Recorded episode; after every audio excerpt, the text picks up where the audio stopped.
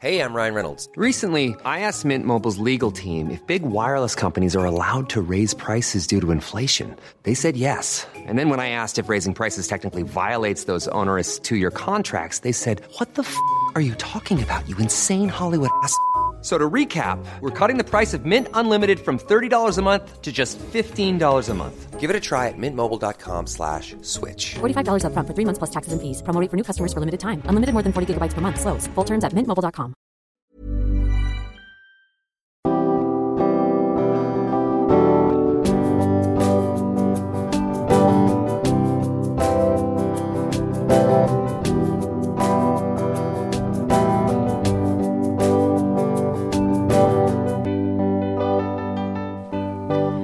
Bonjour et bienvenue dans Milkshaker, le podcast qui agite les idées reçues sur l'allaitement. Je suis Charlotte Bergerot-Palisco, je suis la maman d'un petit garçon de 3 ans que j'ai allaité durant un an et je suis la créatrice de ce podcast. Dans la vie, je suis ostéopathe et spécialisée en périnatalité. Je m'occupe des femmes en général, de leur désir de grossesse à leur postpartum, des bébés et des enfants. J'accompagne spécifiquement certaines problématiques d'allaitement en libérant les bébés des tensions qui les empêchent de téter correctement, permettant un allaitement serein pour la mère et l'enfant. Au fil des consultations, je me suis rendu compte que le principal frein à l'allaitement, c'était le manque d'informations, de partage d'expériences et de vécu dans une société où l'allaitement n'est pas une norme. Je vous propose donc d'interroger avec moi des mères et des pères sur leurs expériences, mais aussi de vous informer auprès de professionnels spécialisés en allaitement. Mon objectif est simple, vous informer, vous donner des clés pour faire des choix en conscience, banaliser l'allaitement sous toutes ses formes, vous le rendre plus accessible, plus facile et alimenter ce fameux village dont on a tant besoin pour élever un enfant. On retrouve aujourd'hui Bérangère qui est revenue milkshaker avec moi. C'est bien simple, cet épisode est la suite de l'épisode 29 où elle nous raconte ses deux premiers protocoles de lactation induite et le début de son troisième dans le but d'allaiter ses chouchous qu'elle adopte au Maroc. Je ne vous en dis pas plus, Maria est donc arrivée dans leur vie au printemps 2021 et spoiler, elle est allaitée. Ça a été simple et compliqué à la fois. Je suis enchantée de vous proposer d'écouter la suite de cette histoire qui me touche beaucoup. On en profite aussi dans cet épisode pour parler des différences culturelles autour de l'allaitement entre France et Maroc, ce que disent les textes religieux et ce que cela implique. C'est passionnant. Vous êtes prêts pour les étoiles dans les yeux? Go Je vous souhaite une très belle écoute. Salut Bérangère, re-bienvenue dans Milkshaker. Eh ouais, ça y est, je suis de retour. Bérangère, on t'a déjà entendu donc dans Milkshaker, je le, je le répéterai dans l'introduction parce que euh, tu es donc la maman euh, de Milkshaker qui a déjà mis en place deux lactations induites pour adopter ses deux premiers enfants. Bon, déjà, moi, ce que je veux dire, c'est que je suis surexcitée à l'idée de faire cet épisode. en fait, je l'attends depuis. euh, ça va bientôt faire un an qu'on a tourné le premier épisode, Ouais, c'est ça. finalement. Et donc, tu étais en passe de euh, savoir quand est-ce que tu allais aller chercher euh, ta troi- ton troisième enfant que tu ne connaissais pas, tu ne savais pas encore euh, qui ce serait, etc. C'était le grand suspense. Est-ce que, est-ce que cette lactation euh, serait menée à bien? Est-ce que, euh, est-ce que j'allais m'arrêter avant? Est-ce que, enfin voilà. Ouais, parce que le Covid Ouais, je- avait mis un peu de désordre dans tout ça, tu vas nous raconter, mais les, les Voilà, démarches ont été. Déjà que adopter, c'est pas facile. mais alors, adopter en temps de Covid, c'est encore euh, une autre affaire. Bon, enfin, tu vas nous raconter tout ça. Est-ce que tu peux nous faire déjà un petit update pour ceux qui écouteraient que cet épisode-là et qui n'écouteraient pas le précédent de Voilà. euh, qui tu es, combien tu as d'enfants, euh, qu'est-ce que tu fais dans la vie, et puis voilà, nous dire qu'est-ce qui fait que, que tu es une milkshakeuse de qualité, quoi. Ah bah, je, je sais pas de qualité, mais peut-être de qui sort un petit peu des clous. mais euh, c'est vrai que, alors du coup, moi je m'appelle Bérangère. Euh, je suis euh, la maman de trois enfants, tous les trois adoptés au Maroc. Et euh, ça fait donc mon premier, à, mon premier à 8 ans et demi. Et je m'intéresse à l'allaitement du coup depuis une dizaine d'années. Cette idée euh, un peu folle il y a 10 ans qui est euh, en train de se démocratiser, qui est euh, d'allaiter un bébé qu'on n'a pas porté. Mhm. Et voilà, donc le, le combat a été un peu long. Euh, on, a, on a grandi un peu plus chaque année, on a pris un peu plus d'infos à chaque fois, et, euh, et jusqu'à arriver à un, à un résultat euh, merveilleux. Ouais, tu vas nous raconter ça. Alors, du coup, est-ce que tu peux nous rappeler comment l'histoire a commencé assez brièvement, les grosses difficultés que tu as rencontrées et euh, comment se sont passés tes deux premiers allaitements? Alors, euh, du coup, moi, j'ai, euh, je suis, enfin, je suis tombée entre guillemets un petit peu par hasard. C'est-à-dire que je, je me suis demandé si c'est- si c'était possible euh, d'aller adopter, en sachant que, euh, vu qu'on passe par le Maroc, on sait qu'on a la possibilité d'avoir des petits bébés. Euh, effectivement, si on avait adopté à l'international, peut-être que je me serais pas posé la question, parce que les enfants, généralement, plus d'un an, etc. Donc, voilà. Et, euh, et c'est vrai que traditionnellement dans la culture marocaine, euh, déjà quelque chose qui se fait beaucoup d'allaiter le bébé de quelqu'un d'autre. Enfin, tout à fait euh, dans la famille et tout, il n'y a aucun problème. Les voisines. euh, et, euh, et du coup, je me suis dit, mais euh, peut-être que ça serait pas si, euh, si dingue que ça. Euh, J'ai réussi à trouver quelques, quelques feuillets du docteur Newman euh, sur le site de la Leche League. Et petit à petit, voilà, j'ai pris des infos et je me suis dit que peut-être ça valait le coup au moins d'essayer, même s'il n'y avait pas de résultat, j'aurais tenté quoi. Et puis ça me permettait aussi de faire quelque chose pour mon futur bébé dont je ne savais rien, dans un moment où euh, on est là à attendre, où finalement notre, notre destin est entre les mains de, de- de personnes qui vont juger un dossier et, euh, et, et nous dire si on est apte ou pas. Donc euh, donc c'était c'était aussi un moyen de, de l'attendre euh, en étant active. Et du coup, je voilà, j'ai lancé ce premier protocole. Euh, à l'époque, on était sur Nantes, donc j'ai trouvé une super pédiatre au lactarium qui, qui m'a confirmé que, que, que ça se tentait et que voilà, pourquoi pas. Donc, euh, donc on a lancé ce premier protocole. Euh, j'ai assez rapidement eu du lait, donc là c'était complètement dingue d'ailleurs, euh, parce que parce que j'étais pas censée en avoir encore, j'avais pas encore commencé à tirer, et je crois que voilà, enfin tout le monde a été au courant. voilà, à la minute même. Donc voilà, j'ai fait mon petit protocole tranquille et on est parti rencontrer donc mon notre premier garçon qui avait six mois et demi et dedans. Voilà, chose à laquelle je n'avais pas pensé du tout. Euh, donc je savais que je savais que pour moi la première étape c'était déjà d'avoir du lait et c'était déjà assez dingue. Euh, et du coup, on a, enfin, la mise au sein était, était on a essayé, euh, on a essayé deux trois fois, mais euh, c'était catastrophique en fait, euh, parce que parce qu'il savait pas du tout téter. Enfin, pour lui, un biberon, c'était la seule chose qu'il nourrissait. Il comprenait pas ce qu'on lui demandait en fait. Voilà, ce bébé il a été l'été euh, très partiellement parce que il mangeait énormément, mais il avait en gros un biberon tous les jours ou un biberon tous les deux jours de mon lait, qui était déjà génial pour nous. Ça a duré à peu près un mois. En fait, le mois où il est resté à l'orphelinat, euh, nous tous les voilà tous les jours on venait le voir et son, son goûter euh, c'était son bib de lait maternel. Donc ça c'était chouette. Et après quand il est sorti, bon ben voilà la, la réalité de la parentalité qui nous saute dessus. Mais comment peut-on libérer du temps pour tirer son lait? Voilà, ça n'a pas été possible pour moi. Euh, donc voilà, ça c'était la première expérience. Euh, du coup, quand on s'est dit qu'on allait adopter un deuxième enfant, euh, au final, on s'est même pas posé la question. Je me suis même pas posé la question. Est-ce que je tente Est-ce que je tente pas? Enfin, pour moi, ça faisait partie du, du processus en fait. Donc j'ai lancé un deuxième protocole en me disant que j'allais le faire un petit peu plus long, un peu plus sérieusement, etc.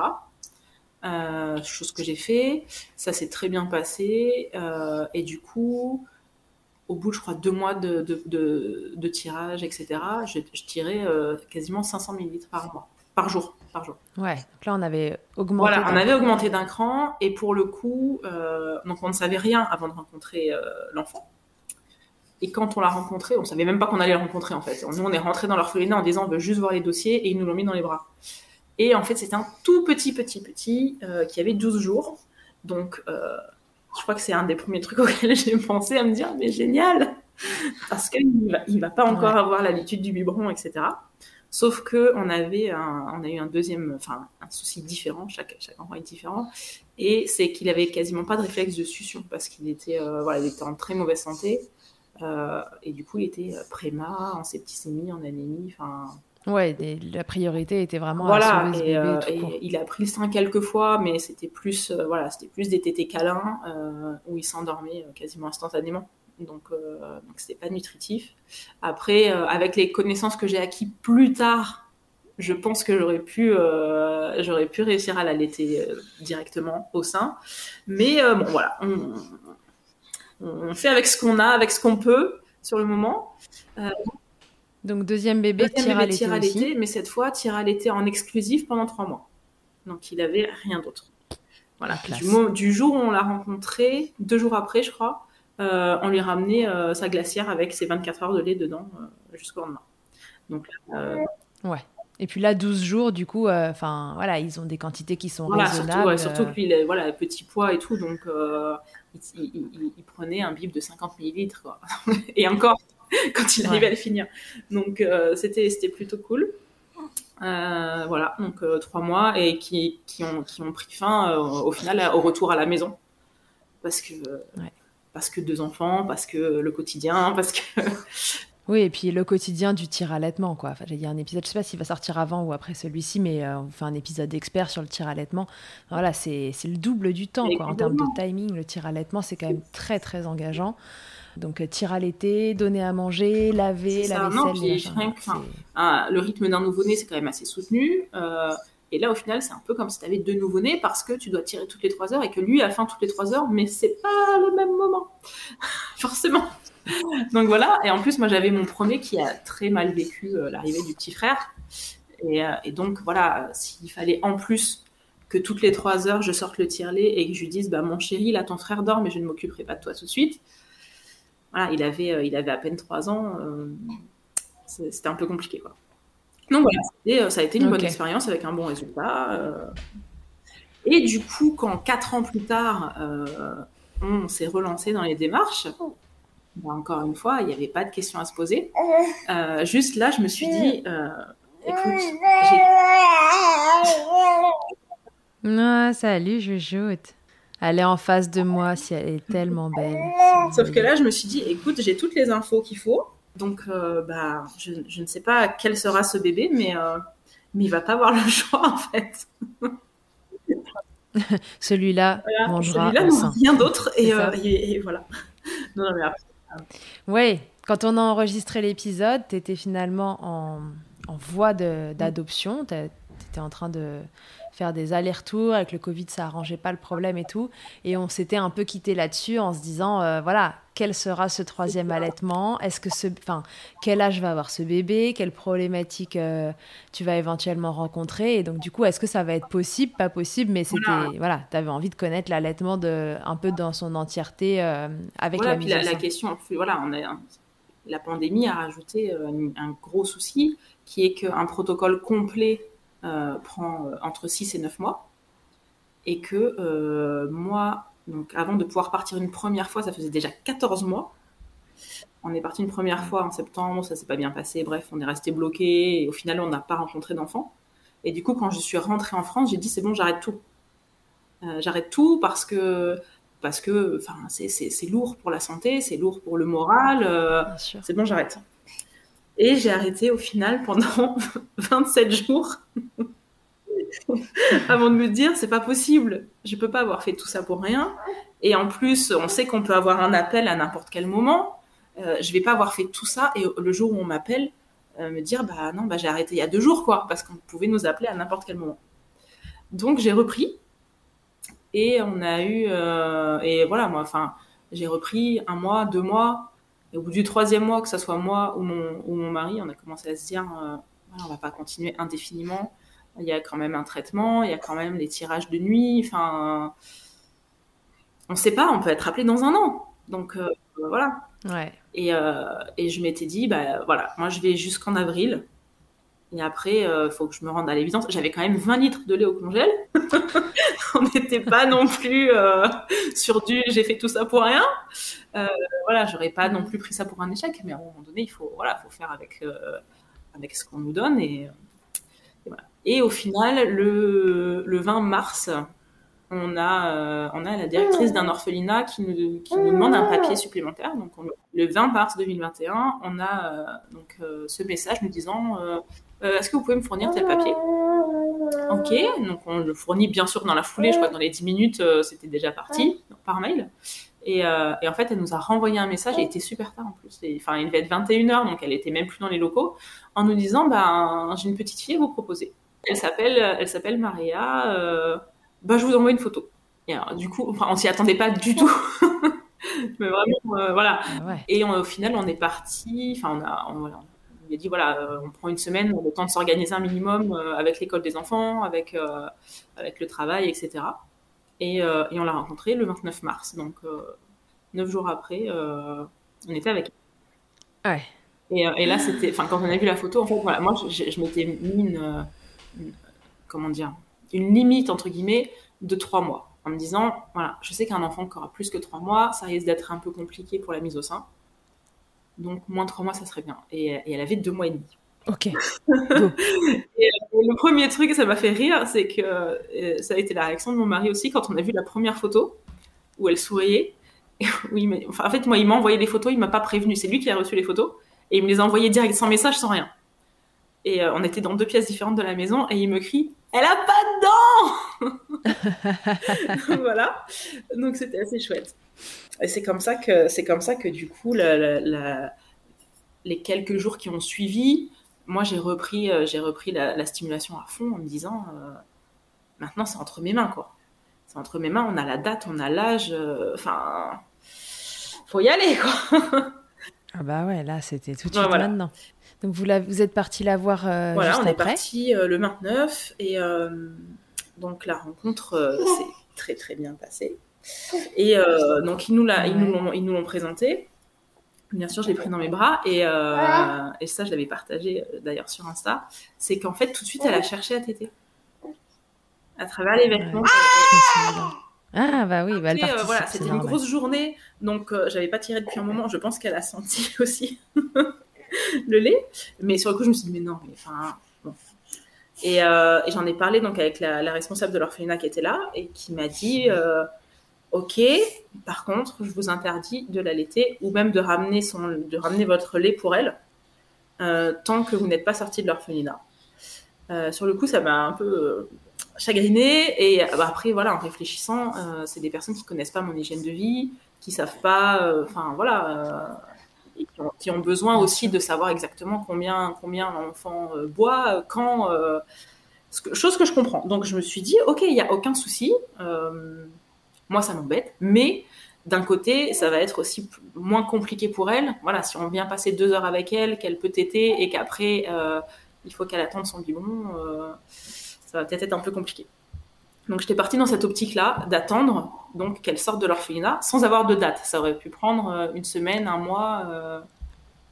Ouais, voilà, parce que rappelle-nous, c'est, est-ce qu'il y a une sorte de, de protocole Alors, il y a- de, de temps où tu restes dans l'orphelinat euh, de toute façon Alors en fait, euh, au Maroc, contrairement en France, en France on fait un agrément euh, qui est général, c'est-à-dire qu'on voit des enquêteurs, euh, assistantes sociales, etc., qui vont venir nous dire, ok, vous êtes apte à adopter un enfant.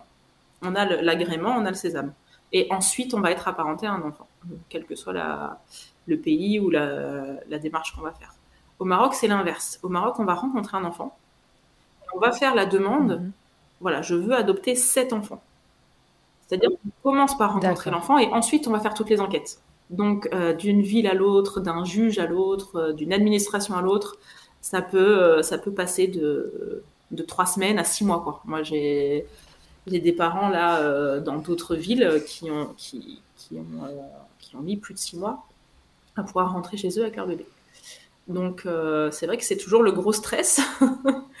et, euh, et là, Mm. voilà, en parlant d'allaitement, le gros stress aussi de se dire, ok, elle a que deux mois et demi, mais je ne sais pas jusque quand elle va rester là. Je ne sais pas si dans un mois elle aura toujours envie de téter. Je ne sais pas. Voilà, chaque chaque bib en plus peut nous éloigner au final. Euh, mais bon, Ouais. j'étais voilà, j'étais prête à respecter les règles et euh, parce que je comprends aussi leur point de vue. Sauf Bien que c'était le 29, euh, donc on a commencé les démarches, etc. Et euh, on a eu la chance euh, d'avoir du monde qui nous aide et, euh, de connaître les démarches. Donc voilà, il y a une paire de fois où, nous on est arrivé clairement en disant voilà, on veut faire ce papier et on sait que vous pouvez sortir maintenant. Ne nous dites pas revenez dans une semaine parce que vous avez autre chose à faire en fait. Voilà, il y a un bébé derrière, c'est pas, pas en train de vous parler d'une voiture qui a été vandalisée ou je ne sais quoi. Voilà. Et donc ça nous a fait gagner beaucoup de temps. Et le, le 2 avril, on savait, on avait déjà fini les enquêtes. Donc on est D'accord. Ouais, Ah ça a été- ça on, a, on a vraiment couru partout, euh, on a mobilisé toute la famille. euh, enfin, on s'est tapé des kilomètres. Les enfants, ils ont, ils ont vécu dans la voiture euh, parce qu'on avait notre voiture sur place. C'était vraiment, on a tout, tout, tout donné. Et, et donc, on avait les enquêtes, on savait que c'était positif, mais il fallait encore attendre que le juge ait une place pour nous faire le jugement. Et donc ce jour-là, après toute une journée passée dans les administrations, on a pu aller la voir qu'à 19h. Bah 18h, 18h. Euh, donc on l'avait pas vue de la journée. Donc on arrive, on passe un peu de temps avec elle, et, là je vois qu'elle a faim, mais genre vraiment faim quoi. Elle se mangeait les poings, elle pleurait, enfin.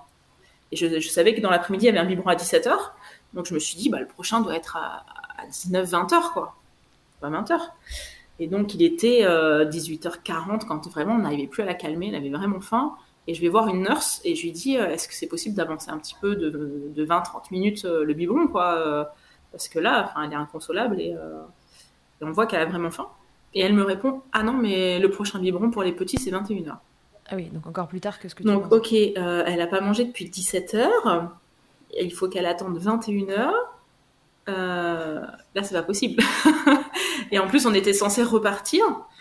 Donc là en fait en gros on nous demandait, oui, on nous demandait de, de prendre notre enfant qui avait faim, qui était en train de hurler, et d'aller le poser dans une pièce où personne ne viendrait la voir avant 20h30, 21h. Enfin, impossible quoi. Et donc, on, enfin, on dit à la nurse, mais c'est pas possible, vous pouvez pas les laisser comme ça. Euh, elle nous dit, non, non, mais euh, enfin, je dis, je peux pas la, je peux pas la poser en sachant qu'elle va pleurer encore deux heures, deux heures et demie. euh.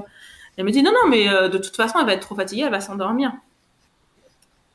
Donc, ok, c'est l'option qu'on me propose, de la laisser pleurer jusqu'à ce qu'elle s'endorme d'épuisement et qu'elle se réveille en pleurant en attendant son biberon, quoi. Et, euh, et là, à ce moment-là, on s'est regardé avec mon mari et, euh, c'était sûr que ça allait finir comme ça. Euh, en fait, le fait est qu'à cette heure-là, donc vers 19h, euh, les, les nurses, donc elles étaient que deux, les deux nurses donnaient à manger au plus grand, donc qui était à table. Et, euh, donc nous, euh, pour cause de Covid, on pouvait rencontrer nos enfants qu'à l'extérieur. Il y avait une petite terrasse, donc on n'avait pas le droit de rentrer euh, dans les locaux, sauf pour le, récupérer et le déposer. Et donc mon mari est parti dans l'orphelinat en disant aux je vais vous aider donc comme ça il a aidé un peu à donner les repas et il a surtout détourné leur attention pour que moi je m'éclipse de la terrasse et que j'aille rejoindre mes deux grands qui étaient dans la voiture en train de jouer et, euh, et que je me planque derrière mes vitres teintées pour cette première tétée euh, totalement sauvage et, euh, et interdite encore une fois Ouais. voilà en me disant je sais pas comment ça va se passer j'avais déjà Oui, mais autant voilà, essayer, j'avais déjà quoi. testé, je sais, elle avait déjà tété mon doigt et tout, donc je me suis dit, voilà, c'est un peu une céréale têteuse. D'ailleurs, elle avait des, elle avait des cloques en fait tout en haut de la lèvre parce qu'elle se tétait la lèvre. Donc, je me suis dit ça va le faire, mais euh, en me disant au moins juste pour le pour le contact. Et euh, même si elle boit pas vraiment, euh, voilà, ça va la calmer, ça va la rassurer. Et au final, mais elle a tété comme si elle avait toujours tété. quoi. C'était complètement dingue. C'était, mais vraiment. D'ailleurs, j'ai eu Donc, genre, tu lui proposes le sein, boum, Ah ouais. elle se, euh, elle se clipse. euh, Bon, après, la- voilà, la, la position n'était pas idéale, elle n'avait pas les lèvres bien retroussées et tout, mais, euh, mais elle t'était, elle a Ah, mais là, on s'en fout. euh, Enfin, et en, en 4 minutes, elle s'est endormie, quoi. Elle a tété, elle s'est endormie. Et quand je l'ai reposée euh, après, elle dormait et la nurse me dit euh, Vous voyez, c'est calmé Ouais, ok. Et voilà. Et donc, c'était notre première tétée. euh, et et d'ailleurs, j'ai regardé la vidéo il y a pas longtemps où, où on entend donc mon plus petit qui dit, enfin mon grand qui dit Mais, mais tu fais quoi, maman? Et, on- Il et le, pas. et le petit ben, ben, ben, elle donne à boire à son tété, c'est pour ça qu'elle est cachée dans la voiture. Parce qu'ils avaient entendu que- qu'on n'avait pas le droit. Ouais, que c'était Donc voilà, mais euh, clairement, j'aurais pas pu la poser, euh, la poser, mais, euh, mais, mais c'est vrai que le petit, la contrepartie entre guillemets, c'est que à partir de ce jour-là, ça a été encore plus dur de la laisser en fait. Mm. Parce que, parce que voilà, tous les soirs, fallait la laisser. Après, ça n'a pas duré longtemps, parce qu'au final, on a vraiment été vite. Donc, euh, ça a duré une petite semaine, parce qu'on l'a, enfin, même pas, on l'a récupéré le 7, le 7 avril. Ah ouais, non, mais là, vous avez fait ça. Ah oui, on a, euh, Génial. tout le monde, enfin, personne n'y croyait, hein. Mais, euh, oui, on parle de ça. Michel, Mais c'est vrai que, c'est vrai que c'était, c'était, c'était encore plus dur de la poser, quoi. J'imagine. Comment tu faisais du coup tous les jours Du coup, finalement, tu lui donnais à manger euh, au sein ou euh, je lui ai redonné, après, euh, jusqu'à ce qu'elle sorte, je lui ai redonné, je crois, deux fois. Parce que d'un côté, je savais que ça serait, je me suis dit, si c'est dur pour moi de la poser, ça va être d'autant plus dur pour elle de pas avoir ce contact tout le reste de la journée, en fait. Donc voilà, pour elle, je me suis, moi, j'aurais bien fait tous les jours, mais bon, voilà. Et mais j'ai gardé quand même quelques petites fois, enfin tous les deux trois jours, euh, en me disant, je, je sais pas, peut-être qu'elle est en train de perdre euh, cette capacité. Donc au moins, si elle tète une fois de temps en temps, voilà, ça fait une petite piqûre de rappel. C'était pour Voilà, se rassurer ouais, ouais. en quelque sorte, se dire qu'elle est, elle y arrive. Elle y C'est arrive. bon, voilà, c'est est ça. encore, Bon, euh, elle, on est- elle- elle accepte encore, c'est cool. Et, euh, et au final, ce qui est, euh, ce qui est ouf, mais sur le moment, je m'en suis pas rendu compte, c'est que le jour où elle est sortie, on ne savait pas qu'elle allait sortir. Encore une fois. Euh, le matin même, au tribunal, on nous dit vous allez devoir attendre encore deux semaines. Donc, euh, grosse, grosse déprime. Et au final, on appelle la directrice. euh, on, lui dit, on lui dit voilà, ça se passe bien et tout, mais le juge apparemment a pas de place pour nous prendre en jugement. Nous, on avait tout fini. Mais voilà, donc il nous dit encore deux semaines et tout. Et donc la, la, directrice me dit mais vous vous êtes pas loin de l'orphelinat, on louait un appartement juste à côté. Oui, on n'est pas loin. Vous n'êtes pas dans un hôtel, vous êtes dans un vrai appart. Vous avez tout le confort d'un appart et tout. Oui. Oui, bah vous venez à 15h, vous la récupérez. Tu peux l'emmener là. Tu... Alors, cet enfant n'est pas vraiment adopté, Voilà, il, mais devait on peut être, il midi, hein. donc genre dans 3 heures, vous la récupérez. Ok, elle me dit en fait, je fais un papier comme bon, quoi bah, on fait une adaptation, etc. patata. Mais, euh, mais en fait, eux, ça les. C'est-à-dire que la petite était encore sous leur responsabilité, mais euh, en faisant entre guillemets une adaptation, sauf qu'elle n'est jamais retournée à, l'orphelinat. Euh, mais parce qu'en fait, c'était un orphelinat pour 15 bébés et ils étaient 34. Donc voilà, notamment la nuit, la nuit, deux nurses pour 34 bébés. Et sur les 34, il devait y en avoir une, une dizaine qui avaient plus de 18 mois, quoi. Tous les autres avaient moins de 18 mois. Donc on- voilà, nous, on connaît la réalité d'un bébé. donc euh, 18 à 2, enfin, c'est pas possible. C'est pas possible. Euh, donc voilà, ça l'a arrangé. Et euh, le jour où il est sorti, donc on, on- on arrive à l'orphelinat à 15h. la responsable me dit Ah, mais moi, la directrice m'a pas appelé, j'en sais rien. Non, c'est pas possible, on fait pas ça. D'accord. Donc au final, on a bien la directrice qui appelle et qui, qui explique la situation, etc. Elle me dit bah ok, ben voilà, euh, c'est ça. Vous, non, vous la reposez pas, vous partez avec. Ok. Et au final, euh, donc on, finit par partir. Et au moment où je monte dans la voiture, donc on l'a ramenée en voiture, elle se met à hurler.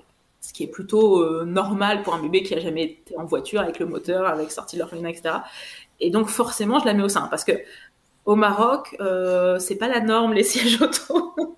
Ah oui, d'accord. Oui, là, il n'y a pas de tété cosy. Voilà, hein. non, non, bébé, non, on non, il n'y c'est pas de tété cosy. Et de toute façon, on n'avait même pas le cosy parce qu'on n'était pas au courant qu'on allait repartir avec elle. Donc moi, sur le coup, je dis à mon mari, moi, je suis très euh, sécurité. J'ai ramené d'ailleurs mon cosy pour que ça soit un, un cosy euh, sécure et tout, pas en acheter un là-bas. Et sur le coup, je dis à mon mari, non mais retourne à l'appart et va chercher le cosy. Et il me regarde et il me dit, écoute, euh, on est à 900 mètres de l'orphelinat, ça va peut-être aller. En sachant que voilà, là-bas, euh, pas, c'est, assez rare. Et donc, euh, je l'ai mis au sein. Et elle a tété. Euh, il était donc 15h et elle a tété jusqu'à 20h. Hop, hop, hop. Voilà, la première tétée, euh, en fait, elle ne voulait plus du tout lâcher. Je me suis dit, ok, ça va être chaud cette histoire. Euh, et du coup, bah après, moi j'étais super contente et euh, les grands frères étaient super fiers. Il y avait ma belle-mère qui était là, euh, qui était en pleine admiration et, euh, et en mode ne bouge pas, ne bouge pas, laisse-la accrocher, ne bouge pas. Donc c'était chouette. Attends, rappelle-moi ta belle-mère, est-ce que c'est elle Oui. qui faisait la soupe magique? C'est elle qui faisait la soupe Mm. magique, c'est elle qui nous a gardé euh, les enfants euh, pour qu'ils traînent pas trop dans les tribunaux, etc. Et, euh, et le, le rapport à l'allaitement au Maroc est vraiment différent de la France, quoi. Donc voilà, en Ouais, donc c'était euh, c'était la fête pour tout le monde en fait. c'est ça. Et puis euh, donc voilà, donc c'était c'était c'était vraiment génial.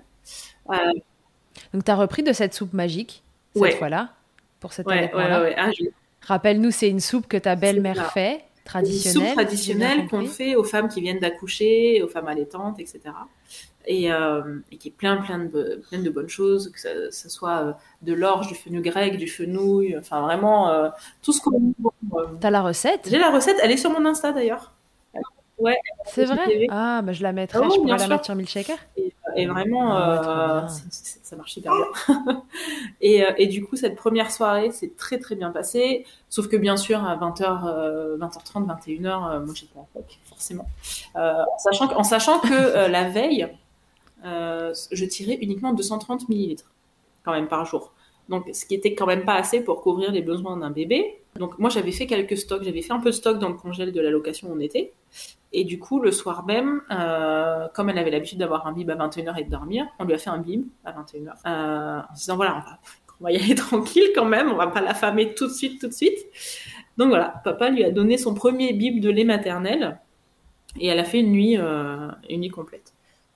Donc ça, c'était cool. Elle est parfaite, ça, cette enfant. Totalement. Euh, ça a changé depuis. mais euh, non, non, mais voilà, bah, parce qu'elle avait, elle avait encore les, le rythme de l'orphelinat au final. Et, euh, Ouais. et voilà, c'était une enfant parfaite parce que voilà, elle ne pleure pas, elle ne réclame pas. Et au final, tu te dis, un bébé de 3 mois qui réclame pas, voilà, Ouais, c'est qu'il y a un truc qui va pas trop. Donc après, une fois qu'elle a compris qu'elle pouvait être dans les bras, qu'elle pouvait téter quand elle voulait, voilà. Elle t'a pu lâcher. Du coup, de toute façon, les 3-4 jours qui ont suivi, on a passé notre vie en sling. Sling, tété, euh, on faisait que ça. Oui, et puis toi, de toute façon, il fallait qu'elle stimule Voilà, à fond, parce que si tu tirais 230 millilitres par jour, euh, il fallait bien... euh, Enfin voilà, en effet, ça couvre pas les besoins d'un bébé Voilà, de il fallait qu'elle stimule à fond et il fallait aussi, elle, qu'elle euh, reprenne l'habitude d'une tétée efficace. Parce qu'elle acceptait de téter et elle avait du lait, etc. Mais forcément, euh, elle- pas comme un bébé, pas comme un bébé qui allaité depuis toujours. Et, euh, donc voilà. Mais moi, je me suis dit, tant qu'elle euh, n'a pas envie de lâcher, eh ben, elle ne lâchera pas. C'est très bien. Et j'ai j'ai fait quelques compléments euh, avec le dalle, avec mon lait donc, que j'avais stocké. Je faisais un complément le midi, un complément le soir. Mais en même temps, il n'y a pas un moment où elle pleurait de faim. Il n'y a pas un moment où elle, euh, elle, voilà, elle, elle levait sa tête du sein en chouinant parce qu'il n'y avait pas de lait ou quoi que ce soit. Donc je me suis dit, je la laisse, je la laisse faire, je la laisse gérer. Bah, faut dire que si elle était habituée à s'endormir de faim euh, à 18h30 alors qu'elle mangeait à 21h, euh, elle avait quand même l'habitude. Voilà, et, euh, et ce qui m'a fait beaucoup douter, c'est que je me suis dit, mais là, on n'est pas sur un enfant lambda, on n'est pas sur un enfant qui va pleurer quand il a faim, on est sur un enfant pour qui la faim, c'est la norme. Euh, ouais, donc ça c'est hyper déstabilisant quand on veut mettre en Parce place. que dans l'allaitement, on, on dit beaucoup, fais confiance à ton bébé, euh, voilà, un bébé se laisse pas mourir de faim, euh, s'il dort, il dort, enfin, voilà, si t'as plus de lait, il te le fera comprendre. Et là, au final, il a fallu euh, effacer tout ça. Euh, et en même temps, ne pas être trop dans le calcul parce que c'était une situation complètement inédite. Je je peux pas me référer à, à quoi que ce soit. Donc euh, voilà, on a fait un peu à notre sauce, c'est-à-dire qu'elle a gardé un bib le soir euh, pendant quatre jours. Donc un bib de mon lait pendant quatre jours le soir. Et en fait, au bout de trois jours, elle, me virait les, les sondes du dalle pour le midi. Je me D'accord. suis dit, écoute, elle pleure pas. euh, Peut-être que ça lui convient. Et, euh, et moi, j'ai pas du tout essayé de tirer parce que vu qu'elle était au sein toute la journée, euh, voilà. Euh, j'ai essayé, j'ai essayé de tirer Ouais. deux fois et il y avait rien. Je me suis dit, ça va me déprimer plus qu'autre chose. Je vais me dire que j'ai pas de lait et tout alors que c'est pas vrai. Arrête tes bêtises. Donc euh, j'ai arrêté. J'en ai laissé faire comme ça. Et au bout de 4-5 jours, elle s'endormait sans son biberon. Et au final, au bout de 6 jours, elle était allaitée exclusivement, sans aucun complément. Au bout de six jours à la sortie de l'orphelinat? Et c'est euh, dingue. voilà. Alors après, euh, au niveau du poids, euh, je pense qu'elle a perdu un petit peu de poids. Euh, et le problème, c'est qu'on Ouais. peut pas se référer au poids de l'orphelinat parce qu'il est pesé en pyjama avec couche. euh, euh, Donc voilà, la pédiatre qu'on a vue là-bas m'a dit ne prenez pas ça en compte. Mais au vu des courbes, etc., je pense que voilà, elle a, elle a dû perdre un petit peu de poids. Mais je me suis dit, voilà, elle était active, elle mouillait ses couches, elle était en train de se marrer tout le temps. C'était pas un enfant qui était dans la douleur, c'était pas un enfant euh, qui était déshydraté. Donc je me suis dit, laisse, laisse faire les choses. Euh, voilà. Et au final, euh, T'as quand même j'ai fait ai fait confiance. confiance, T'as on s'est fait confiance. Et on est, quand on est rentré en France, donc le 10 juin, donc Ouais. deux mois plus tard, Ouais, donc longtemps Oui, après, qu'on vous êtes a- resté longtemps. le Maroc a fermé ses frontières. Ah oui, on est tombé dans la période où ça fermait. Le Maroc a fermé ses frontières. Du coup, le consulat nous disait euh, on peut pas faire de visa à votre enfant parce qu'il nous faut un billet de retour si vous voulez un visa. Et euh, ce même consulat nous disait on peut pas vous mettre sur la liste des rapatriements puisque votre fille n'est pas française, elle n'a pas de visa. Ah oui, c'est le, Voilà, la Euh, on a eu encore plein d'autres rebondissements parce que mon mari, lui, est rentré avec les enfants. On devait rentrer tous ensemble. On a enfin eu le visa euh, le 2 juin. Euh, on devait rentrer en bateau parce qu'on avait la voiture. Arrivé devant le bateau, donc après trois heures de route, tout le monde chargé, les enfants très heureux de ramener leur petite sœur, le, le douanier nous dit il y a un problème en fait, le visa de la petite n'est pas à la bonne date. le bateau était Non, le bateau Oh était le 22, là. euh, le 22 mai, et euh, arrivé à- en France le 24, et son visa commençait le 25. On Oh a là tout là fait là pour négocier. J'ai dit, mais écoutez, s'il faut qu'on reste 6 heures euh, à la douane du port euh, pour attendre minuit et qu'on débarque sur le, le- le- le- en France euh, réellement que à partir de minuit 1 le 25, c'est pas un problème, mais ils n'ont rien voulu savoir. Donc attends, du coup là, la famille Voilà. se sépare en deux. Il y en a qui rentrent en France en bateau et toi tu restes. Voilà, la famille se sépare. En 20 minutes, on a dû prendre la décision. J'ai récupéré les affaires que je pouvais dans la voiture parce qu'on avait fait les valises euh, pour arriver jusqu'à la maison, du coup. On n'avait pas fait une valise pour moi et la petite, une valise pour les autres. Euh, les garçons, euh, première séparation avec moi, donc euh, gros drame.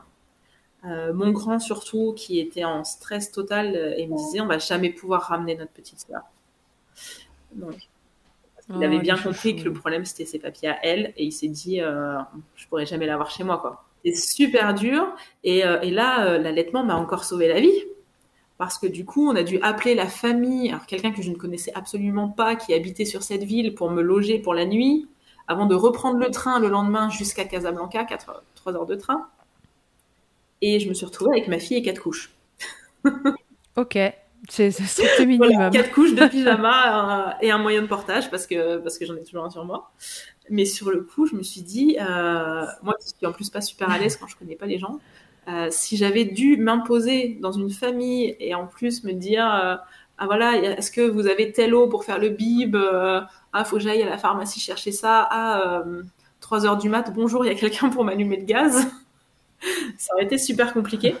Et, euh, et au final, vu qu'elle était que au sein, euh, ça s'est super bien passé. Euh, alors, elle pas déstabilisée pour un sou, parce que du coup, voilà, son repère, c'était vraiment moi, c'était vraiment le sein, et euh, ça lui a posé aucun problème. Et donc, on a fini par Ah, rentrer hein. le 10 juin, et donc jusqu'au 10 juin, pendant deux mois, elle a été, elle a été exclusivement. C'est-à-dire que je n'ai jamais sorti une boîte de lait. J'ai jamais. Enfin, on a, on a acheté une boîte de lait en fait, parce que mon mari était un peu en stress. Voyant que voilà, on l'a fait peser deux fois chez le pédiatre, elle n'avait pas pris un gramme. Euh, donc voilà. Et au final, euh, j'ai résisté. j'ai résisté. On a fini par partir en laissant la boîte euh, pour quelqu'un qui en avait plus besoin que nous. Ryan Reynolds here from Mint Mobile. With the price of just about everything going up during inflation, we thought we'd bring our prices down. So to help us, we brought in a reverse auctioneer, which is apparently a thing. Mint Mobile unlimited premium wireless. Ready to get 30, 30, bit to get 30, bit to get 20, 20, 20, bit to get 20, 20, bit to get 15, 15, 15, 15 just 15 bucks a month. So, Give it a try at mintmobile.com slash switch. $45 upfront for three months plus taxes and fees. Promo rate for new customers for limited time. Unlimited more than 40 gigabytes per month. Slows. Full terms at mintmobile.com. Euh, et donc, quand Ouais. on est rentré en France, euh, elle, avait fait deux mois d'allaitement exclusif, euh, en sachant qu'elle était en allaitement exclusif à partir de six jours après la sortie de l'orphelinat. Ouais. et, euh, et que je n'avais aucun stock en fait, parce que j'avais passé mon stock euh, que j'avais fait dans la location, donc euh, pour les, les, cinq, six- les six premiers jours, et après j'avais plus rien d'avance. Donc j'a- j'aurais même pas pu, voilà, c'était soit ça, soit soit du lait artificiel. C'est pour ça aussi qu'on avait une boîte, on s'est dit voilà, on va pas non plus euh, forcer les choses. Bah bien sûr quand même. un soir où à la fin on va pas lui dire eh ben ma chérie euh, tant pis. Mais au, fi- au final on n'en a jamais eu besoin. Tu, tu ronfles un peu là.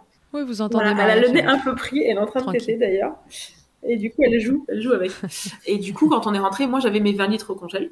Donc je me suis dit voilà là je vais pouvoir booster un petit peu euh, un petit peu sa prise de poids parce qu'elle avait toujours pas pris de poids après, euh, Ouais. voilà, il n'y a pas, il a pas que l'allaitement qui est en, cause- en, en cause. Il y a, il y a aussi le fait qu'elle soit passée d'un d'un univers euh, où elle était tout le temps posée au sol ou dans son lit, Euh, enfin même pas au sol, dans un coussin, donc elle pouvait même pas se retourner ni quoi que ce soit, Il y a un coussin de, de grossesse là, à un environnement où elle passait de bras en bras, où elle a découvert les rires, les cris, le mouvement, le, le vent, le soleil, enfin donc forcément. On- Ouais, ouais. forcément ça lui a, ça lui a mangé beaucoup d'énergie et puis, et puis voilà changer d'alimentation euh, pour un bébé c'est jamais anodin donc euh, c'était quand même un gros changement pour elle et du coup on est rentré en France et j'ai commencé par lui donner enfin on a tenté de donner un biberon deux biberons mais euh, déjà ça se passait beaucoup les tétés donc euh, je l'ai pas senti trop bien. Et j'étais totalement euh, mal à l'aise en fait. Limite c'est enfin c'est mon mari qui lui donnait. Moi j'étais presque en pleurs en fait. Dire, mais non! On va pas on va pas tout foirer maintenant quand même. Enfin ça fait deux mois qu'elle est au sein et euh, et non c'est pas possible. Ah, donc toi, ça t'angoissait. Ouais, ça m'angoissait là. complètement. le dalle toujours pas. Donc, voilà. Et elle avait quand même cinq mois. Oui, oui, du coup, elle a ça. voilà, elle a- à ce moment-là, elle a 5 mois et je me dis, euh, est-ce que euh, moi à la base je voulais faire la DME avec elle, donc la diversification pour Ouais. l'enfant. Est-ce que je mets en, en jeu mon allaitement pour qu'elle puisse avoir un complément de lait euh, au biberon et que du coup elle commence la DME plus tard? Ou est-ce que je, entre guillemets, mets en jeu la DME en commençant directement à la cuillère avec un, mon lait euh, qui serait un peu épaissi? Mais du coup, voilà, pas sûr que je puisse lui donner des morceaux tout de suite. Le choix, il a été vite fait, forcément. Et coup, quand elle a eu 5 mois et demi, j'ai commencé à lui donner. euh, enfin, elle est, donc, elle était en allaitement exclusif. Et euh, pour le goûter, elle avait euh, 150-200 ml de lait euh, que j'ai épaissi avec, euh, avec des, des céréales, en fait. Céréales bébés euh, sans sucre, etc. Et, euh, et du coup, ça s'est très bien passé et elle a commencé à reprendre du poids. Ça fait quand même 20 litres de lait maternel à, à épaissir Voilà. au goûter. T'en as Bah, encore, euh, ben, on en est que maintenant, euh, donc à, à, à six mois et demi, elle a commencé à être diversifiée en DME. Ça a posé aucun problème. Ouais. Donc c'est une très très très bonne mangeuse. Elle adore manger. Tu lui as fait des flancs, des Alors trucs comme non, ça le lait, je suis Après vraiment restée sur le goûter avec les céréales. Parce que j'ai testé les flancs et tout, mais euh, dans mon organisation déjà ça n'allait pas. Ça n'allait pas dans mon organisation. c'est une très Et elle n'était pas fan fan. euh, on a essayé une ou deux fois, je sais pas si c'est la texture ou quoi, mais. euh, Et donc du coup, elle a commencé à être diversifiée, donc repas du midi, repas du matin. Et au final, maintenant, elle va avoir 9 mois et on n'a toujours pas fini nos 20 litres. Ouais, c'est ce que je te disais, il doit encore y Voilà, on est sur la fin. euh, je pense qu'il va me rester. euh, ben voilà, elle va pouvoir aller jusqu'à ses 9 mois, jusqu'à jusqu'au 5 euh, à peu près quoi, octobre. Donc elle voilà, elle a Mhm. toujours ses petits goûters, ses petits goûters lactés. et et d'ailleurs c'est drôle parce que maintenant j'arrive sur les derniers paquets, les derniers sachets de lait, et en fait j'avais mis des petites anecdotes dessus. Ce qui fait que là, par exemple, hier, je lui ai décongelé le petit paquet où c'était écrit annonce aux garçons du jour où euh, on leur a annoncé qu'ils allaient avoir une petite sœur. Quoi. Donc, C'est assez chouette. Et, euh, et voilà. Et maintenant qu'elle voilà, elle a repris une courbe correcte, euh, tout va bien. euh, donc, euh, je sais que quand j'arriverai à la fin de, à la fin de mon stock, euh, eh ben, elle passera sur des goûters euh, autres, mais, euh, mais elle aura toujours pas besoin de, de compléments en lait. Et d'ailleurs, j'ai rangé le biberon euh, pour le prochain euh, il y a deux jours. j'ai rangé ma cuisine, j'ai vu ce biberon qui trônait là sur cet égouttoir à biberon qui ne m'a jamais servi. Ouais. Ça y est, tu l'as rangé. rangé. Voilà. Je dis ça, ça, ça ne sert plus à rien. Je sais que ça me servira pas. Donc euh, voilà, on est, on est sur un allaitement euh, classique. euh, Et alors, c'est comment allaiter euh, exclusivement, du coup, au sein dingue, c'est complètement dingue. Déjà, c'est quelque chose qu'on a, qu'on a remarqué assez rapidement, c'est que, enfin, c'est, les personnes qui connaissent un peu l'allaitement vont pas être surpris, mais euh, les blessures cicatrisent beaucoup plus vite. La blessure de, de, de l'abandon, la blessure de, la vie en collectivité quand on est tout petit. Enfin, mon, mon mari m'a fait la remarque au bout, je crois, de 10 jours, même pas 10 jours, où il l'a regardé dormir euh, au sein, il m'a dit, mais en fait, euh, c'est toute sa vie, quoi elle se souvient même plus du reste. C'est voilà. Donc donc c'est vrai que ça c'est euh, c'est assez dingue. Et puis voilà, on voit vraiment que ça, ça comble. euh, c'est voilà, pas pas juste un besoin nutritionnel quoi. Euh, c'est Ouais. des, des bébés qui en ont encore plus besoin. euh, je pense que, que d'autres qui n'ont pas eu de, de blessures.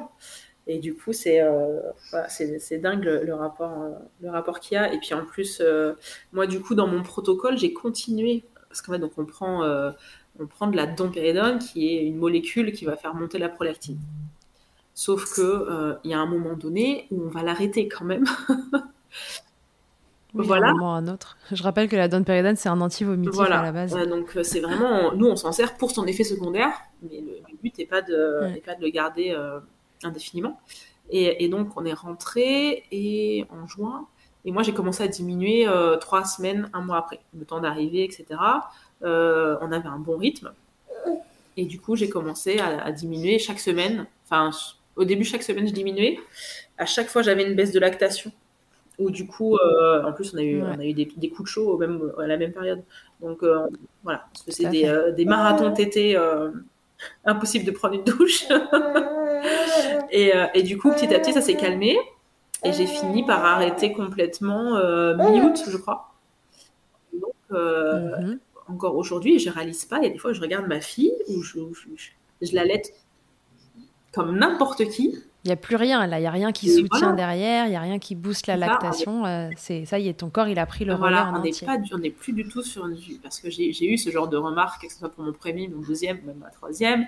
De, voilà, c'est pas normal, c'est pas naturel. Euh, oui, mais si tu passes par un protocole, c'est que tu devrais pas allaiter, c'est que c'est pas voilà. Euh, et au final, voilà, on se rend compte que c'est vraiment juste une aide pour lancer pour lancer le truc, mais c'est elle, c'est elle qui mm. fait le travail derrière quoi.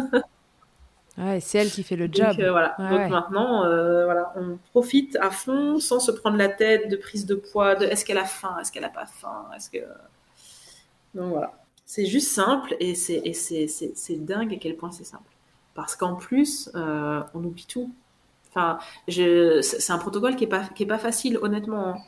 Hein soit euh, sur, le, sur, les nerfs, sur, il y a des mots comme euh, voilà la, prise de poids, euh, les, les, les, brûlures, les brûlures d'estomac, les sautes d'humeur. On passe par tout ça. Hein.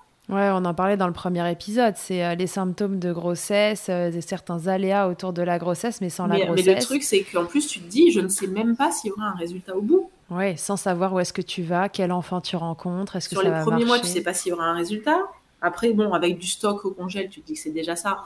Mais tu sais pas si tu pourras, si tu auras cette, euh, cette récompense, entre guillemets, de pouvoir vivre ça.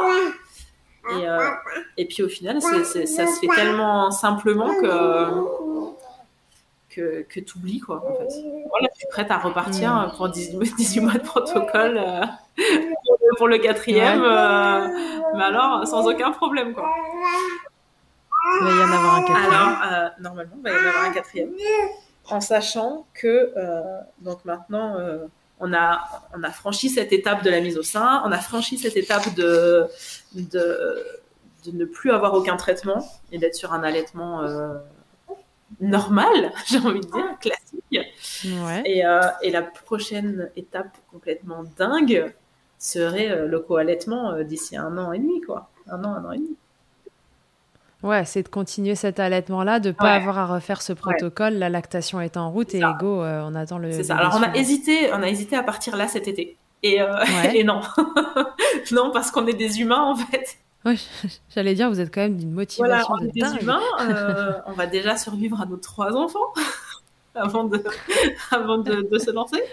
Et non, puis en fait, je pense que je pense que chaque enfant a le droit d'avoir son temps à lui après, bon voilà, quand il y a j'ai médité, etc., on s'en sort et, euh, et, on aime tout autant nos enfants, ça c'est pas la question. Mais je pense que c'est des enfants voilà qui ont qui ont tellement été dans le collectif que voilà lui accorder euh, lui accorder deux ans et demi au lieu d'un an et demi, c'est pas plus mal quoi. Voilà, qu'elle reste tu le, le, bébé de la maison et que, que chacun ait son temps. Puis, puis pour le puis pour l'autre bébé aussi de pas avoir à partager et de pouvoir aussi être à 100% 100% le centre de l'attention. Donc, euh, donc voilà. Donc on espère que ça dure encore euh, quelques années. Ils en pensent quoi les deux grands? Alors les deux grands, euh, ouais. Alors mon grand grand, il a 8 ans et, et mon, moyen du coup a 5 ans. En sachant que en fait mon grand, pour lui, il m'a vu faire le deuxième protocole aussi, donc il avait 3 ans à cette époque-là. Et pour lui, c'est tout à fait normal. Enfin, c'est la base. Je comprends pas. Voilà, vous en faites tout un sketch. Euh, tu veux un bébé, tu vas à l'orphelinat déjà. Pour lui, c'est sa norme aussi. Euh, oui. et euh, t'as un bébé, tu l'allaites, bien sûr. Que tu l'aies porté, pas porté. Enfin, voilà. Donc lui, puis en plus, il est un petit peu à l'âge. il rentre, je crois, déjà dans la préadolescence. Donc il s'en fiche un petit peu. Il est très très heureux de voir sa sœur. Quand il la voit têter, il me dit Mais elle est tellement mignonne quand elle tête. Lui, c'est normal. Et, euh, et, mon second, lui, qui, euh, qui a été mon copilote pendant, euh, pendant ces mois de préparation, parce que, parce que il, il voue une passion pour les tirelets, pour l'allaitement, pour, c'est ah vraiment un truc pour lui. c'est un fan de baby boom à 5 ans, enfin voilà. Ah ouais, ouais, pour lui, tout ça, c'est, c'est magique. Et euh, c'est lui qui, voilà, qui était super fier, qui me, qui me disait oh, Regarde, maman, t'as tiré, il regardait dans le frigo, t'as tiré ça aujourd'hui? Oui, oh, c'est trop bien, maman, c'est trop bien. Ah ouais, c'était ton coach. Ah ouais, c'était mon coach et euh, il était à fond dedans. Euh, il a voulu goûter une fois aussi, mais ça s'est arrêté à une fois. Il m'a dit Je crois que c'est vraiment pour les bébés. Hein. et, euh, et, du coup, lui était très très fier. Était très très fier. Et bof, au final, maintenant, c'est la norme aussi. quoi. C'est normal. Et ça, je crois que c'est encore plus dingue. C'est que pour eux, ça soit normal. quoi. Je veux dire, euh, ils parlent avec leurs copains ou avec la maîtresse. Ah bah oui, parce que ma petite soeur, elle a tété. Ma petite soeur, elle a tété. Je... Ah bon? Parce que les, les, gens ne pensent pas, enfin quand ils savent que c'est une adoption. Donc euh, voilà, pour eux c'est tout à fait normal et. Euh... T'as semé des graines là, mais euh, au tout départ quoi. Voilà, on a la chance d'avoir cette, cette, double culture où, euh, où au Maroc c'est normal. Au Maroc, un allaitement euh, complet entre guillemets minimum, c'est deux ans. Donc ouais forcément. euh, et, euh, et allaiter dehors, c'est normal aussi. Je veux dire, euh, quel que soit le, le, portage, le portage c'est pareil, les grands-mères qui portent, les tatas qui portent. Enfin, c'est euh... donc pour eux tout ça c'est normal. C'est comme ça qu'on s'occupe d'un bébé. Un bébé sa tête, un bébé c'est porté, un, be un bébé c'est dans les bras tout le temps. Et euh, il n'y a rien de de bizarre il n'y a rien de bizarre. Et, euh, et si tant est qu'un jour ils me disent ouais, mais quand même, euh, là on peut pas jouer tranquille, euh, je leur rappelle que eux ont vécu la même chose, quoi, même s'ils n'ont pas forcément été. ils, sont, ils sont très très fiers aussi tous les trois d'être frères et sœurs de lait. Ouais, on en avait parlé la première fois. Ouais. C'est vrai qu'ils en sont, ils en sont assez fiers et c'est super chouette. Et, euh, et, voilà, je trouve qu'on a là, on est en train d'écrire une belle page qui n'avait pas forcément commencé sous les meilleurs auspices. ouais, c'était compliqué. ça, ouais. ouais, ça a été, ça a été mon, mon protocole le plus compliqué, le plus éprouvant euh, et le plus long aussi. Ouais. Et, euh, et j'étais, j'étais, c'est vrai que j'étais déprimée avant de savoir comment ça allait se passer, parce que je me suis dit, j'ai fait tout ça, au final, je tire 200, 230. Donc, ça sera jamais suffisant. Elle tête, c'est bien, mais euh, est-ce que ça va continuer? Parce que je vais être obligée de la complémenter Donc euh, voilà. Et voilà, comme quoi, il faut se faire confiance, faut faire confiance à bébé. Et, euh, et même quand on est en tir allaitement, ne pas forcément se fier à ce qu'on tire. Parce que je suis persuadée que si elle n'avait bu que 230 par jour, euh, elle aurait perdu énormément de poids. Elle n'aurait pas été, elle aurait pas été épanouie comme elle était à dormir une étoile de mer euh, totalement détendue. Euh, donc, donc c'est que c'est que je produisais bien plus que ce que ce que ce que je tirais quoi. Ok, du coup tu parlais euh, de l'allaitement au Maroc qui est assez différent de l'allaitement en France, en tout cas de la vision qu'on a de l'allaitement. Est-ce que tu peux nous en dire plus là-dessus? Comment tu vis ton allaitement en France, euh, le regard des autres Alors même sans parler, là ne parlons même plus de la lactation induite, tu vois, et, de ce contexte euh, particulier autour de ton allaitement à toi. Mais euh, pour toi, c'est quoi l'allaitement en France aujourd'hui? Est-ce que c'est facile, pas facile? Comment tu le ressens? Alors moi, je trouve ça facile dans le sens où j'ai une, une facilité qui est que je suis à la maison. Donc au final, je je suis, je suis pas je suis pas confrontée, euh, je suis pas confrontée à devoir allaiter dans des lieux euh, qui pourraient déranger ou, quoi que ce soit. Je veux dire, j'ai allaité, euh, j'ai allaité à la ludothèque, j'ai allaité au resto, j'ai jamais eu aucun problème. Après, en sachant que je pense que allaiter, allaiter, allaiter en extérieur ne pose de problème à personne du moment qu'on est entre guillemets caché. Et moi, étant voilée, de toute façon, euh, personne n'aperçoit un morceau de peau. Tu as la sensation que ton voile finalement te protège un peu euh, du, du, visuel. Et... Voilà, au final, moi, il je, il n'y a, a, personne qui peut, qui peut rien voir. Donc si quelqu'un se permet de me faire une remarque, il n'aurait rien à dire en fait. donc, euh, donc personne ne se permet de faire aucune remarque. Ouais, peut-être qu'ils voient même pas que tu allaites. Ah mais oui, mais oui, oui. moi euh, quand j'ai la dernière fois à la ludothèque, j'ai la, la, la, personne qui me dit "Oh, elle avait besoin d'un gros câlin." Je dis "Non, en fait, elle est en train de péter là." Elle était en sling, enfin euh, normal hein, je l'avais pas enfouie. mais euh, elle, donc je dis "Non, non, elle est en train de péter." "Ah, vous la nourrissez? Oui, je la nourris aussi de temps en temps. Oui, tout à fait. mais voilà, mais moi j'ai eu aucun problème. J'ai eu aucun souci. Pour le moment, au niveau pédiatre et tout, je suis tombée aussi sur des bonnes personnes. Après, elle a que, elle a que 9 mois. Ouais. On verra un peu plus tard comment ça se passe. Mais, euh, mais c'est vrai que euh, le, le Maroc, c'est un autre monde parce que ici, euh, on fait tout un scandale d'une femme qui va allaiter son enfant en parlant de pudeur, euh, de, de- de- d'exhibition, etc. Alors que alors que pas du tout, clairement. Et, et tu vas dans un pays qui est quand même un royaume musulman où, euh, où la, la pudeur a un autre sens, en fait, parce que, parce que la plupart des femmes sont voilées, ou si elles sont pas voilées, au moins, euh, c'est très rare de voir ne serait-ce qu'une femme en manche courte, par exemple, ou en jupe, ou quoi que ce soit. Et pour autant, c'est tout à fait normal, mais alors tout à fait normal de voir une femme sortir son sein, allaiter son bébé. Je veux dire, moi, je, moi, je, j'ai fait le choix personnel de d'être discrète, mais euh, au Maroc, euh, il y, a, il y a autant de femmes qui font le choix d'être discrètes que de femmes qui disent mais en fait ça vous plaît pas, vous tournez la tête. Et c'est tout à fait normal. Euh, Enfin, moi je l'ai vu que ça soit dans les administrations, dans la rue. Enfin, ça ne choque personne et c'est, en fait c'est tout à fait une autre, une autre mentalité parce que bien sûr il y a des, généralement des hommes, hein, on va pas se le mentir, des hommes qui sont mal à l'aise, mais euh, ils, ils ne s'autoriseraient jamais à dire quoi que ce soit ou à avoir un regard insistant. Ils savent que si eux-mêmes sont mal à l'aise, eh ben ils détournent le regard et c'est ce qu'ils ont à faire de toute façon. Ouais. Et point barre. Et euh, et il y a aussi une, euh, une, je trouve, une grosse sororité en fait, qui est que voilà, autant une femme qui est à l'aise va allaiter dans un couloir du tribunal. euh, et si quelqu'un se permet de la regarder de travers, c'est elle qui va regarder de travers et la personne qui va se sentir fautif parce qu'il sait très bien que bah, je nourris mon enfant, et ça te plaît pas, ok, mais va-t'en en fait. Ouais, c'est complètement banalisé. euh. Et autant, euh, voilà, j'ai vu par exemple une, une, une jeune mère, euh, comme je crois 95-98% des jeunes mères, que ce soit en France ou ailleurs, les premiers temps, quand tu allaites à l'extérieur, t'es pas forcément à l'aise, t'as pas forcément envie qu'on te regarde, euh, voilà. Et, euh, et, et j'ai trouvé ça trop mignon parce qu'elle s'est, elle s'est assise. Il n'y avait pas trop d'autres, endroits, donc elle était au milieu du tribunal parce qu'on a fait beaucoup de tribunaux. Oui.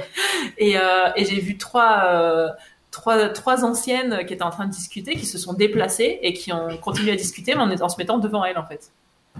Hmm. Donc, sans échanger un mot, sans euh, Non, juste pour qu'elle soit confort. juste pour qu'elle soit confort. Et, et, et je pense que ça, ça, ça demande d'efforts, ça demande pas d'efforts surhumains de, de ces petites attentions et être autant bienveillante que ça soit envers une femme qui euh, qui est tout à fait à l'aise et qui allait euh, naturellement euh, de façon ouverte et sans aucun souci que d'être euh, bienveillant aussi euh, avec une mère qui serait un peu moins à l'aise et euh, sans pour autant Ouais. lui balancer un oh non mais tu sais c'est ton droit fais ce que tu veux oui mais euh, Ouais, mais peut-être qu'elle a pas envie, juste. voilà, peut-être qu'il me faut du temps, peut-être que.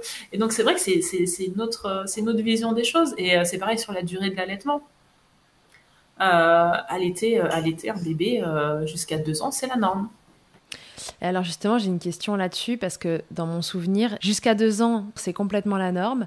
Mais j'ai ouï dire que passé deux ans, par contre, c'est ça commence à être beaucoup moins bien vu, comme s'il y avait un cap à deux ans. Euh, alors je sais pas si c'est au Maroc ou si c'est dans le monde musulman en général, je sais pas. En fait, dans l'islam, en fait, il y a un, entre guillemets un quiproquo. Enfin, c'est pas un quiproquo, mais euh, en fait, dans l'islam, on dit que l'allaitement, au même titre que le prénom, c'est un des premiers droits qu'a l'enfant sur sa mère. Déjà, euh, c'est pas quelque chose, c'est pas une option. C'est un droit que tu dois à ton enfant. Non, que la mère doit à l'enfant. hein. Voilà, que oui, que, le- que la mère doit à l'enfant. Donc voilà. Et euh, un allaitement complet dure 20 mois. Sur les, dans les, les textes, voilà, c'est écrit dans le sens un allaitement complet dure, euh, enfin c'est 21 mois parce que c'est en calendrier euh, grégorien et j'ai Ouais. rien. Euh, mais grosso modo, euh, un allaitement complet c'est deux ans. Sauf que certains l'ont compris dans le sens après deux ans, C'est fini. fini. Alors que ça veut simplement dire que c'est minimum deux ans. à deux ans, c'est complet et c'est toléré jusqu'à l'âge de raison. Donc l'âge de raison qui est 7 ans.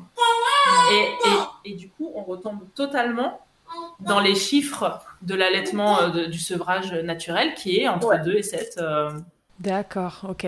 Oui, donc après, c'est une interprétation que font les gens euh, d'un texte, c'est ça? Disons que quand, quand, ton enfant a deux ans, tu peux faire le choix d'arrêter et tu lui auras donné son dû. Oui, en revanche, avant ça, c'est un, un, peu euh, pas une option, quoi, finalement. voilà. Bah, après, maintenant, il y a, y a ça, c'est voilà, ça, c'est vraiment le côté religieux. Mais euh, après, il y a, y a, la culture et tout, et de plus en plus, il y a l'occidentalisation qui dit que ton bébé sera plus gros s'il boit des biberons, c'est mieux. et, et voilà, mais euh, après, après voilà, c'est pas, c'est pas rigide non plus. Et bien sûr que si ta santé est mise en péril, euh, tu ne dois pas continuer l'allaitement, etc. Hein. Mais euh, c'est voilà pour la, ligne directrice, et c'est pour ça que c'est pour ça qu'un bébé de 2 ans, 3 ans qui est allaité, ça pose pas de problème. Après, il y a beaucoup de, de croyances euh, dans le sens, bah, comme en France, hein, et dans le mm. sens, voilà, si tu veux tomber enceinte, forcément, il faut que tu arrêtes d'allaiter. Euh, alors, quelque chose là-bas qui est euh, impossible, c'est tu es enceinte, tu arrêtes d'allaiter. Parce que c'est, enfin, en France aussi, hein, il y en a qui le disent, que le, lait serait toxique pour l'enfant ou que tu risques de, de prendre trop d'énergie et du coup l'enfant que tu portes va être pénalisé. voilà. Oui, on n'est pas non plus exempt d'idées reçues euh, au Maroc, dans le monde musulman. Non, non, non, non, du tout. Normal, après tout. les médecins, on n'en parle plus, on n'en parle même pas. Euh. Moi, j'ai l'exemple de ma belle-sœur donc, qui a, eu des jumeaux, euh, ils ont maintenant 18 mois, et qui, qui s'est vue gratifiée lors de sa première écho, où ils ont, ils ont, on dit que c'était des jumeaux, euh, bah, vous pouvez aller acheter une boîte de lait tout de suite parce qu'ils sont deux, vous ne pourrez pas les allaiter. Ouais, voilà. Donc les idées reçues, c'est partout. En revanche, voilà, ce qui est écrit dans les textes de l'islam fait qu'il y a, hum, y a une banalisation peut-être plus facile de l'allaitement maternel euh, dans ce monde-là ça reste, ça reste voilà, ce qui est meilleur pour l'enfant, etc. Après, sans décrédibiliser euh, les, personnes qui ne pourraient pas allaiter ou quoi que ce soit. C'est pas, on, ne te dit pas, euh, si tu n'allaites pas, tu n'es pas un bon parent. Euh, on te dit, voilà, ce qui est bon pour l'enfant, c'est ça. Et au final, c'est c'est l'OMS, quoi. ouais, ouais, c'est ça. Non, non, accrochons-nous uniquement au côté positif. Donc voilà, mais c'est vrai que c'est vrai qu'au Maroc, c'est beaucoup plus simple et et et que ça soit même au sein de la famille, voilà, euh, on sait que tu as un bébé, on sait que tu vas allaiter, euh, on va te proposer, est-ce que tu veux que je fasse sortir les, les, hommes ou voilà, on va pas toi te dire, bah tiens, regarde, il y a une pièce là-bas, tu vois, tu vois le placard, tu, si tu veux l'allaiter, tu vas là-bas. Donc euh, c'est un autre état d'esprit quoi. C'est pareil, donner le sein à quelqu'un d'autre, enfin prendre prendre un bébé qui n'est pas son bébé. là, d'ailleurs, j'avais allaité la fille de ma de ma belle-sœur quand on est parti en septembre parce que, parce que j'étais en train de perdre entre guillemets ma lactation et que voilà. Donc comme elle avait repris le boulot, donc la petite, elle avait 7 euh, mois, je crois, un truc comme ça. Ouais. Et sa fille n'arrivait pas à s'endormir sans le sein. Donc euh, bah parfait, je suis là. C'est tout à fait normal que ma belle-mère me dise écoute, n'arrive pas à dormir, mets-le au sein. Euh, je vais peut-être demander à sa mère, peut-être d'abord. Bah pourquoi? Ouais. ouais. Et du coup, j'ai envoyé un message à ma belle-sœur parce que moi, personnellement, j'arrivais pas, j'arrivais pas à, donner le sein à sa fille sans lui, sans lui avoir posé la question, quoi. Et, euh, et elle a eu la même réponse que sa mère. En fait, elle m'a dit, bah oui, enfin, euh, limite, pourquoi tu me demandes en fait? Pourquoi tu me déranges dans ma journée? Ok. Et, euh, et du coup, et c'était marrant parce que quand on lui a présenté Maria, du coup, là, en, au mois d'avril, c'est un des premiers trucs qu'elle a fait. En fait, ma belle-sœur était en fin d'allaitement. ses enfants avaient 14 mois. Euh, enfin, elle allaitait toujours, mais en fait, elle a découvert qu'elle était enceinte. Donc, euh, dans son esprit, c'était trop, trop imprégné. Elle avait trop peur de mal faire les choses, donc elle a décidé d'arrêter d'allaiter euh, pour, pour, sa grossesse. Et du coup, quand elle a vu Maria, je crois que deux heures après, je me suis retournée et elle l'avait au sein, en fait. Sans te demander. Alors, j'avoue, que sur le coup, j'étais pas super à l'aise quand même. et elle me dit, j'avais trop envie d'allaiter. Ça me dit, ça fait trop longtemps que j'ai pas allaité un bébé qui a pas de dents. Toujours cette histoire de dents qui revient. Alors que là, elle commence à avoir des dents, ta chouchoute ou pas? Là, là, elle en a six. Bon, ça se passe bien, non? Aucun problème. Elle m'a mordu deux fois quand elle a eu ses deux premières, histoire de voir ce que ça faisait. Hum, bonheur. Voilà. Mais depuis, euh, non, non, aucun problème. Euh. mais c'est vrai, que c'est vrai que c'est pas la, c'est pas la même sensation qu'un nouveau-né. Euh, voilà, c'est différent. Et, et, et ça m'a fait rire parce que. C'est pour pas qu'on fasse peur aux mamans qui nous écoutent. Les bébés avec des dents ne mordent pas normalement. Voilà, elle en a six et vraiment, j'ai eu aucune morsure. J'ai eu voilà, deux mini morsures et encore, j'ai même pas eu de traces ni quoi que ce soit. C'est juste, elle a serré les dents et euh, elle a découvert qu'elle pouvait mâchouiller avec ces, nouveaux, ces, nouveaux petites, ces nouvelles petites choses. Mais non, plus jamais m'a mordu. Donc. Mais je veux dire, c'était drôle parce que du coup, euh, voilà, je me suis retrouvée avec ma belle-sœur qui avait ma fille au sein. Toute la famille autour, hein, euh, les oncles, les tantes, euh, le beau-père, euh, son mari à elle. euh, et il y a personne qui a cligné des yeux, quoi. Il y a personne Ouais. qui s'est dit, mais c'est étrange, mais. Enfin, non, c'est un Non, mouvement de la ouais. famille, elle est dans la famille, euh, moi aussi j'allaite, euh, tu fais un truc. euh, Enfin, voilà, quoi. C'est. Super. Donc c'est vrai que c'est beau- beaucoup plus facile dans ce genre de climat. Euh, on se sent Ouais. pas mis à l'écart, on se sent pas euh, comme on pourrait l'être. euh, Enfin moi j'ai j'ai vu que ici même en famille, euh, les gens ont tendance à détourner le regard, genre je suis mal à l'aise et en même temps moi je suis pas trop mal à l'aise mais je me dis que peut-être ça va te mettre mal à l'aise. Ouais, ouais. Ça surenchérit dans le malaise. c'est ça. Et au final je dis bon ok la prochaine fois j'irai dans ma chambre même si je suis chez moi. ouais, donc c'est différent. Non, bah là, l'histoire continue maintenant. hein. L'histoire continue. J'espère que ça se terminera pas si tôt, mais euh, je pense pas. Je Non. pense pas. J'ai pas, voilà, j'ai pas l'intention de la faire garder. J'ai pas l'intention d'arrêter pour quelque raison que ça soit, et je pense qu'elle a pas l'intention d'arrêter non plus. Bah, c'est bien, c'est parfait, vous êtes raccord, quoi. C'est ça, c'est ça. Bon, après, on verra. hein. On peut avoir des surprises, mais, euh, mais c'est vrai que pour le moment, on passe encore, on passe encore euh, pas mal d'heures collées euh, jour et nuit. Ouais, donc pour l'instant, on est voilà sur un allaitement au sein qui roule. c'est ça, qui roule, qui, on l'espère, peut-être va débouler sur, euh, sur un co-allaitement. Ça, ça serait juste Ouais. dingue. Ça serait complètement dingue. C'est dans un an, du coup, tu vois. Dans un an, on en reparle, quoi. C'est ça, mais du coup, moi, je me dis, après cette expérience, ces trois expériences, et notamment cette dernière expérience, c'était déjà un peu mon créneau de dire euh, rien n'est impossible dans l'allaitement. Rien. Mais alors là, Là, t'es remonté comme un coucou, Ah, là. mais c'est ça, en sachant, en sachant que mon, mon plus grand, mon plus grand fils me dit, maman, ça serait trop bien si c'était des jumeaux ou des triplés. Hop, hop, hop. Passer de 3 à 5. Euh, voilà, euh, pourquoi pas. Mais, euh, mais j'avoue que si euh, j'arrive à avoir ce moment de co-allaitement, ça serait dingue. C'est ça le next step. Ouais. Là, là, on arrive sur du level quand même. Ouais.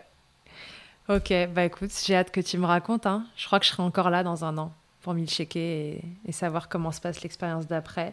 Je te souhaite que ce soit euh, moins difficile le protocole. Enfin, tu vois, sans parler de protocole, parce que cette fois-ci, je te souhaite qu'il n'y en ait pas si c'est ton choix et que et que tu arrives à continuer cet allaitement-là, mais que les démarches se simplifient, parce que voilà, on a cru comprendre que ça avait été une belle galère euh, pour avoir cette louloute-là dans les bras. En tout cas, elle est magnifique. Moi, j'ai eu la chance de la voir en vidéo et vous n'aurez malheureusement pas cette chance-là, mais elle est magnifique. C'est incroyable d'ailleurs de, de l'avoir devant les yeux en enregistrant ça parce qu'il y a un an, on savait même pas qui elle ou il serait. Et toi, tu savais pas ce qui allait t'arriver non plus? Ouais. Bah ouais. Bah elle était même pas là encore. Hein. Elle était même pas encore arrivée pour, euh, pour savoir. Si le, le podcast est sorti en janvier, elle, elle est née le 5. Ouais. Je sais pas quand. Eh ben, on va regarder la date, mais il est probable qu'elle soit née euh, quasiment en même temps que le podcast est Et d'ailleurs, ça, j'en ai pas parlé euh, parce que voilà, ça me revient maintenant. Euh, donc, j'avais arrêté mon protocole là, entre septembre Ouais. et etc.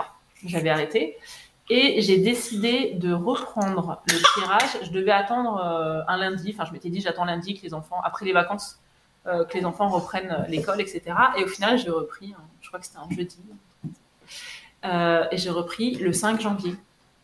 J'ai T'as repris le jour où elle est née. Ouais, et je savais Oh. pas du tout. Je savais pas du tout. Euh, je savais pas encore qu'on allait être apparentés ni quoi que ce soit. Et, euh, et quand on a, et en fait, ça c'est un truc que j'ai fait. Elle s'est transformée en dragon. Et en fait, c'est un truc que j'ai fait avec mes trois enfants. Mais euh, je faisais rien de dingue pour les deux premiers. Euh, quand j'ai su leur date de naissance, j'ai regardé ce que je faisais ce jour-là. Et, euh, voilà, maintenant, de par les photos, Insta et tout, on, on peut facilement retrouver. Et je me suis rendu compte que donc c'est le jour où j'ai décidé de recommencer à tirer. Je me suis dit, allez, ne baisse pas les bras. Et euh, pourquoi aujourd'hui, pas demain, alors que j'étais censée attendre lundi, je ne sais pas. Et, euh, voilà, donc, euh, tout ça lui était destiné à elle. Waouh. Bon, bah écoute, on va se quitter là-dessus. Je crois que là, c'est le mot de la fin. ok, bon, bah il me reste plus qu'à vous souhaiter euh, belle vie à tous les cinq pour l'instant et bientôt six peut-être. Euh, plein de tétés, euh, plein de tout ce qu'on veut, bien lacter et tout ça, plein de continuer de, normaliser l'allaitement maternel. Je te souhaite que le next step soit, comment on dit, atteint. Et, et, surtout, je nous souhaite de reparler dans un an de tout ça et qu'il et qu'il y ait encore autre chose qui se soit passé. On parlera peut-être euh, on parlera peut-être euh, sevrage euh, de cette histoire si particulière. Euh, je sais pas, je sais pas du tout. On va, on va faire ce qu'on fait depuis le début. On va laisser couler, on va se faire confiance et on va voir où on... Je crois que tu fais ça pas mal du tout. Merci beaucoup encore, Bérangère, de partager avec nous ton histoire, tes histoires. C'est un plaisir euh, pour la deuxième fois. Je ressors de cette interview exactement dans le même état que la première fois. J'ai les yeux à moitié mouillés et j'ai la chair de poule. Je pense que ce sera, ce sera partagé par, par les auditeurs et les auditrices. Donc, merci beaucoup, beaucoup de partager ton histoire. Elle est magnifique. Et euh, plein, plein de bonheur euh, à vous tous. Merci beaucoup. Merci de, porter la voix de l'allaitement, de tous les allaitements. Et et de, de, de, contribuer un petit peu à ce que, ce que les choses bougent. Quoi. Mm, merci. Je continue. je lâche rien. je vous dis à tous et à toutes à très bientôt dans Milkshaker. Salut Bérangère. Que ce soit votre première écoute ou que Milkshaker vous accompagne régulièrement, merci beaucoup d'avoir écouté cet épisode. Si vous aimez ce podcast et que vous souhaitez le soutenir, c'est très simple. Notez-le, abonnez-vous, mettez un commentaire avec 5 étoiles de préférence en fonction de votre plateforme d'écoute et surtout partagez-le sur les réseaux sociaux at Milkshaker Podcast pour le faire connaître. Pour suivre l'actualité du podcast, ça se passe sur le compte Instagram du même nom ou sur mon site internet charlotte-bergerot.fr où vous trouverez tous les épisodes. Vous pourrez désormais y faire un don si vous souhaitez soutenir Milkshaker. On se quitte encore et toujours avec Emma et son titre Blinded qu'elle a écrit et composé en collaboration avec Nemen. Je vous dis à très vite pour un nouvel épisode et d'ici là, n'oubliez pas, Prenez soin de vous, milkshakez autant que vous le voudrez et bousculons ensemble les idées reçues sur la l'allaitement maternel.